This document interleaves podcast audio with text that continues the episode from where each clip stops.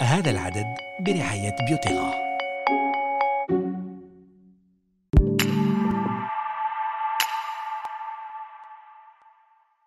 Salam, nous célébrons ce début mars la semaine mondiale du glaucome.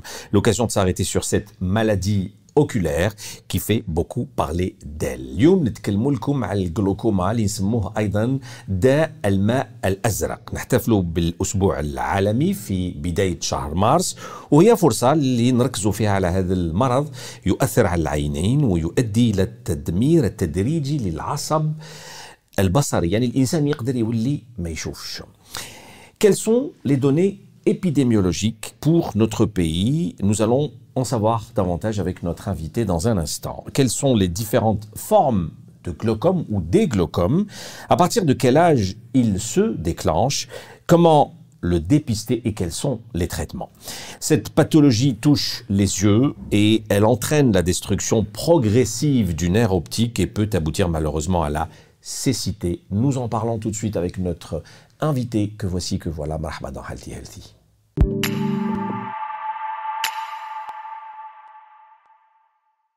Et nous avons le plaisir de recevoir aujourd'hui le professeur Hakim Boudedja. Professeur, bonjour.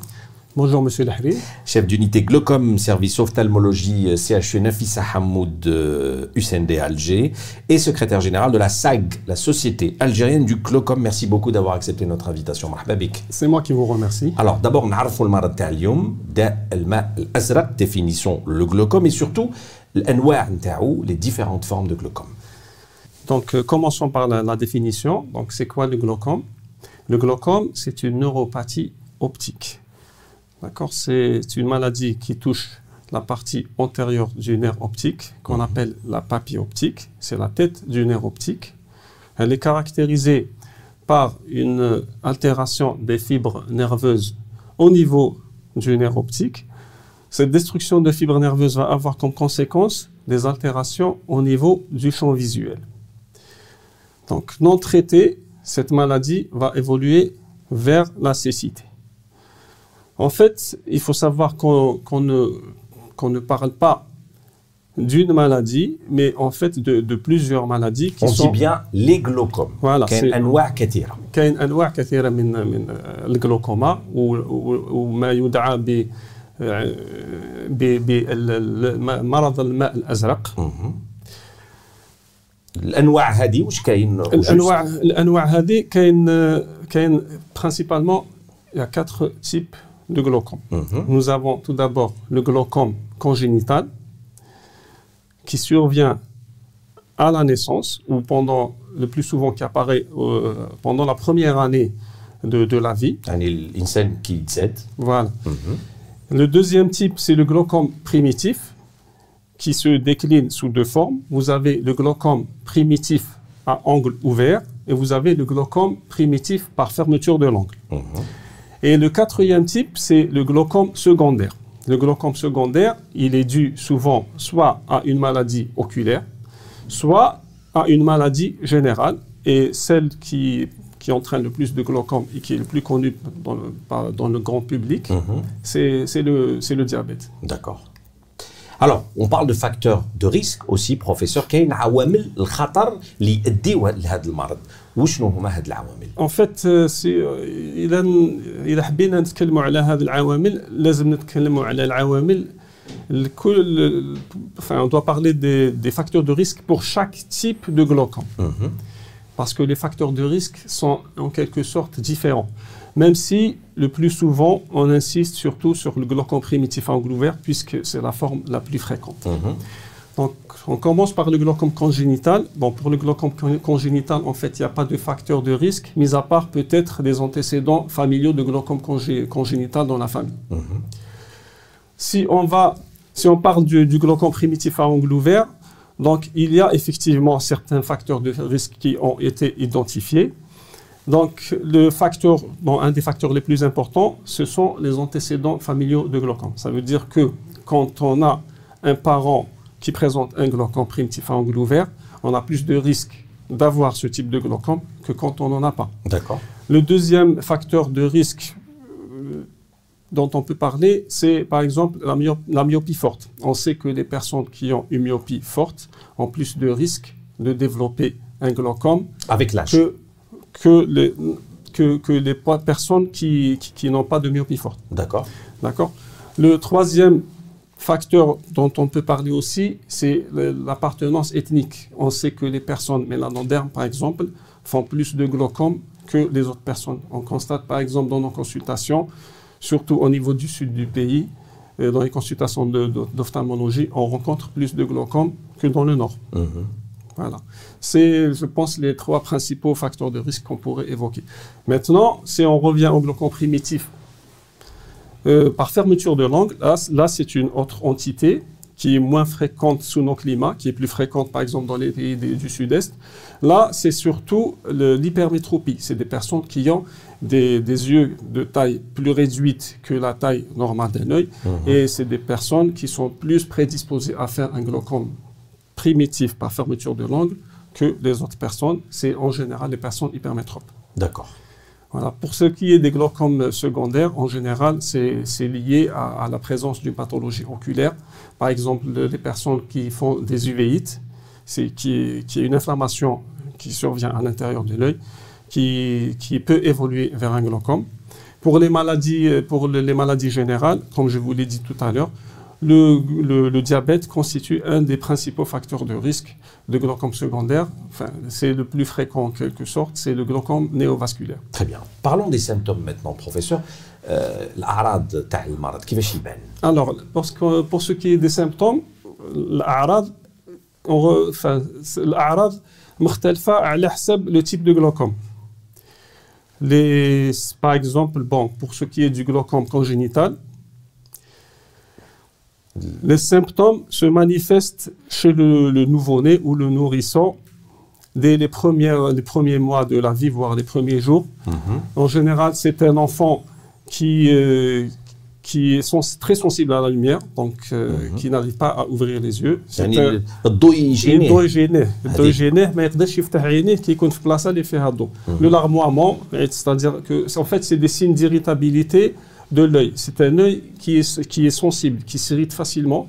Le, le nouveau-né ou le nou- nourrisson euh, présente une photophobie. Il est sensible à la lumière il larmoie beaucoup. Et il y a des signes encore plus, plus visibles et plus importants. Mhm. Souvent, c'est les, parents ou le, ou le pédiatre qui vont constater une augmentation de la taille de la cornée ou de, de, de, de- enfin, de la taille de la cornée. Donc c'est un globe qui va augmenter de volume parce qu'il faut savoir que euh, l'œil augmente de taille de la naissance jusqu'à l'âge de 3 ans. À 3 ans, un enfant de 3 ans a un globe oculaire dont la taille est celle d'un adulte. Mhm. Mais cette augmentation de, de- de- de la taille du globe oculaire se fait à un rythme euh, prédéfini. Dans le glaucome congénital, c'est un œil qui augmente de taille rapidement. Et on constate que l'œil de l'enfant apparaît, apparaît plus volumineux que ce qu'il devrait être. Et en général, c'est le pédiatre ou le- les parents qui constatent que le- l'œil de leur enfant augmente de taille de façon anormale. Là, vous êtes en train quasiment de parler des signes avant-coureurs. Voilà, ça c'est pour ce qui est du glaucome congénital. Bon, ça. je voulais insister pour ça parce que, C'est le message de l'éducation thérapeutique. en quelque sorte, parce que on, les reçoit des fois à des stades quand même assez évolués et ça serait intéressant que les, les- les gens sachent euh, quand même euh, diagnostiquer rapidement ce- cette maladie pour qu'elle soit prise en charge rapidement aussi. Parce que le, le glaucome congénital est des- l'une des causes de cécité les plus fréquentes euh, chez l'enfant en Algérie. Très bien. Maintenant, euh, on, on va parler de- des, des signes avant-coureurs concernant le glaucome primitif à angle ouvert, qui est en fait la forme la plus fréquente sous nos climats. Ben, nous dirons que finalement, au début de cette maladie, il n'y a aucun signe. Et elle est Hajj Justement, c'est une maladie. Euh, on dit que le glaucome est qualifié comme étant le voleur silencieux de la vision. Parce qu'au départ, et quand cette maladie commence à s'installer, le patient ne ressent rien du tout. Il ne voit, ne voit rien. Au, au début de la maladie, il n'y a aucun signe. Souvent, le diagnostic, il est fait lorsque le patient va consulter chez son ophtalmologiste par exemple parce qu'il a ressenti une baisse de vue et qu'il a besoin de lunettes, ou pour changer ses lunettes, ou dans le cadre du suivi d'une autre pathologie oculaire. C'est là que le médecin ophtalmologiste va mesurer la pression intraoculaire, va trouver une pression intraoculaire élevée, il va examiner le nerf optique et là, et c'est là où il va se rendre compte que le patient présente une altération du nerf optique. C'est un nerf optique qui va s'excaver progressivement. D'accord. Alors, on a des chiffres épidémiologiques. En fait, bon, les chiffres épidémiologiques, malheureusement, et à ce jour, aucune étude épidémiologique n'a été euh, réalisée pour déterminer la prévalence, et l'incidence du glaucome en Algérie. Par contre, ce qu'on sait, on sait par exemple que euh, l'étude réalisée par le ministère de la Santé en 2008 pour déterminer la fréquence des, différentes maladies cécitantes dans le pays avait retrouvé un chiffre de 4,6% euh, de glaucome et classé le glaucome comme étant la deuxième cause de cécité en Algérie, de cécité uh-huh. en général, et comme la première cause de cécité irréversible en Algérie. Ça rejoint un peu ce que retrouve l'OMC euh, à travers le monde entier. D'accord. Euh, ce qu'on peut dire aussi en termes de chiffres, en termes de chiffres, c'est que bon, il y a une étude tunisienne, par exemple, euh, qui a été réalisée dont la population est proche de, la nôtre et qui a retrouvé une prévalence d'à peu près de 1 à 4 euh, dans la population générale, ce qui est proche de, des chiffres qu'on retrouve euh, en Europe ou chez les, les, Blancs américains.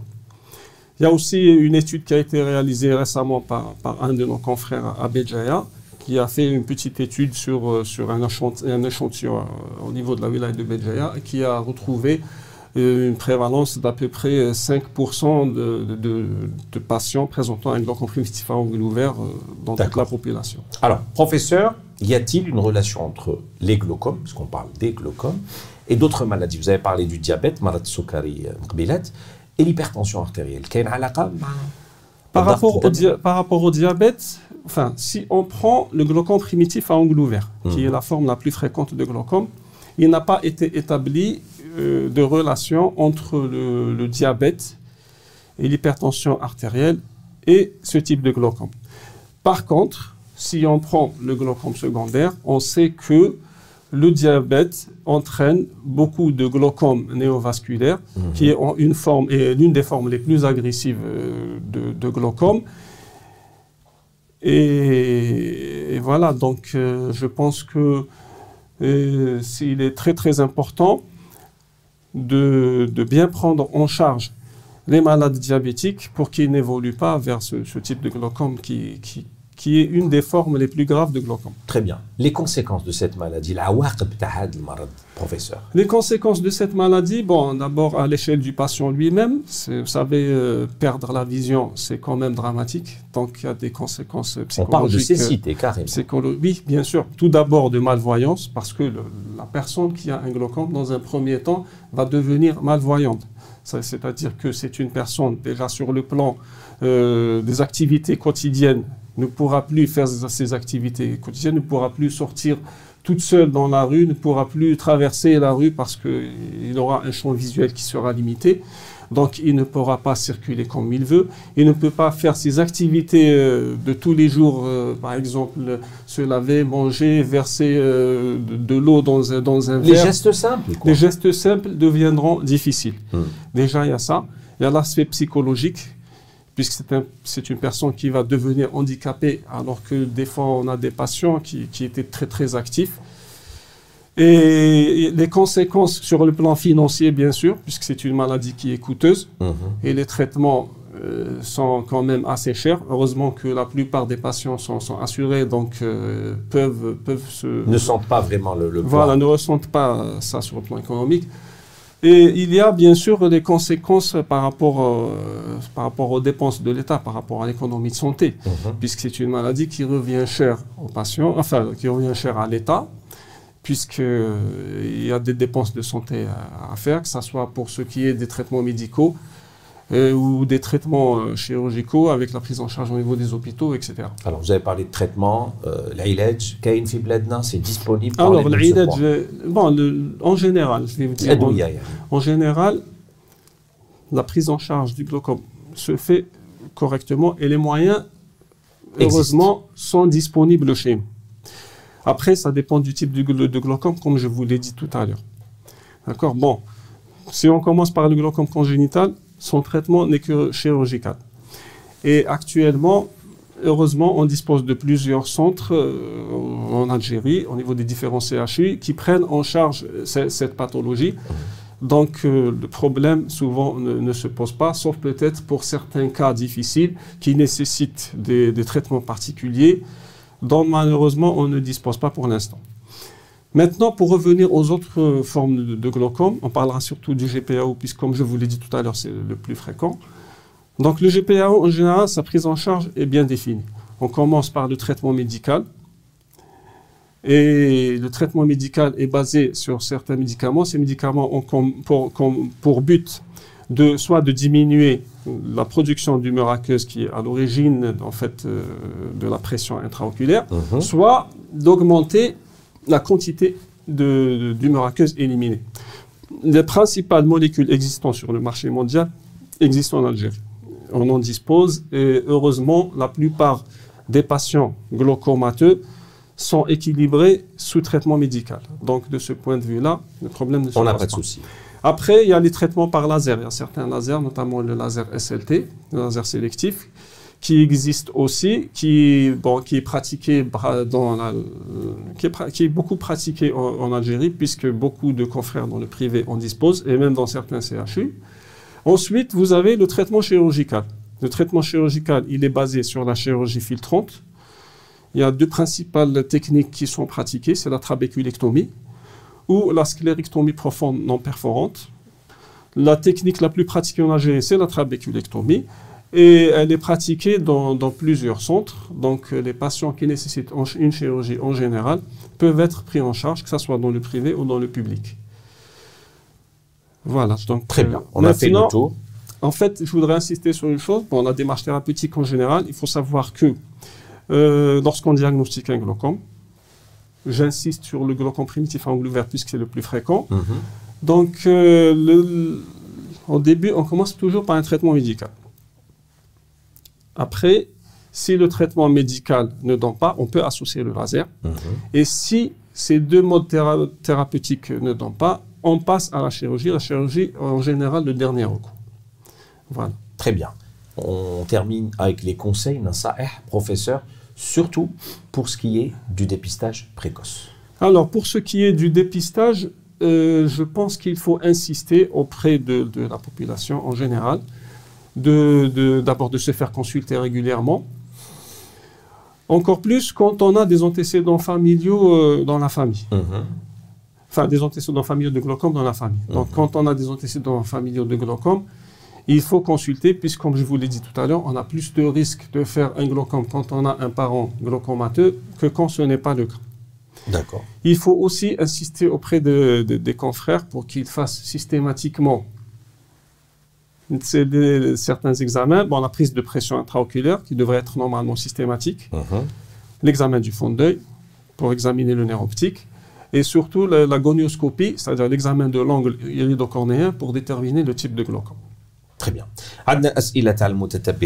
Quatre petites questions de réponse brèves, si vous permettez, professeur. Le glaucome est-il contagieux? Yadi.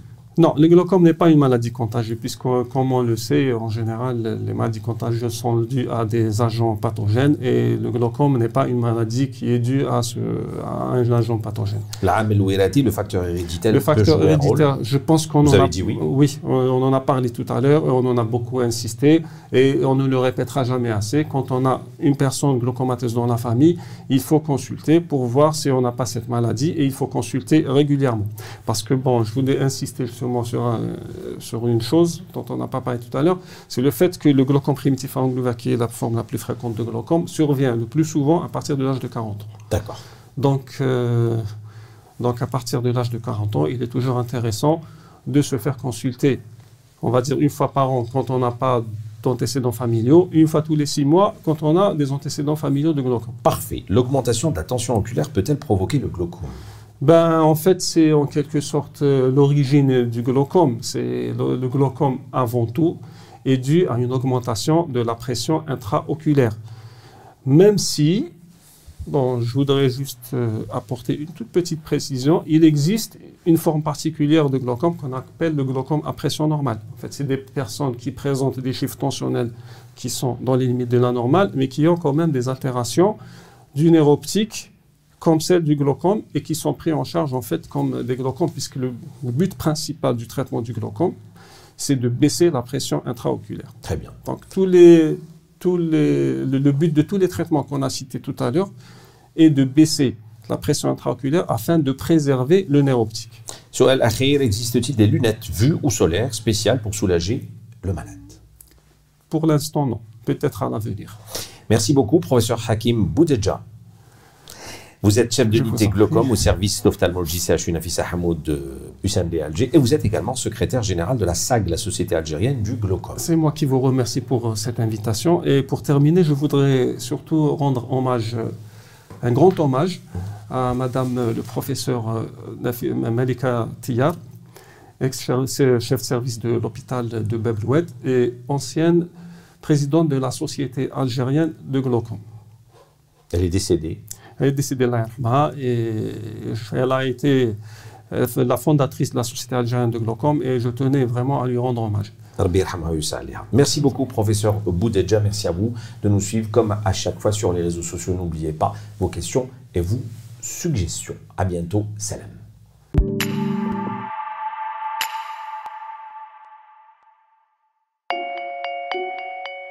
هذا العدد برعاية بيوتيغا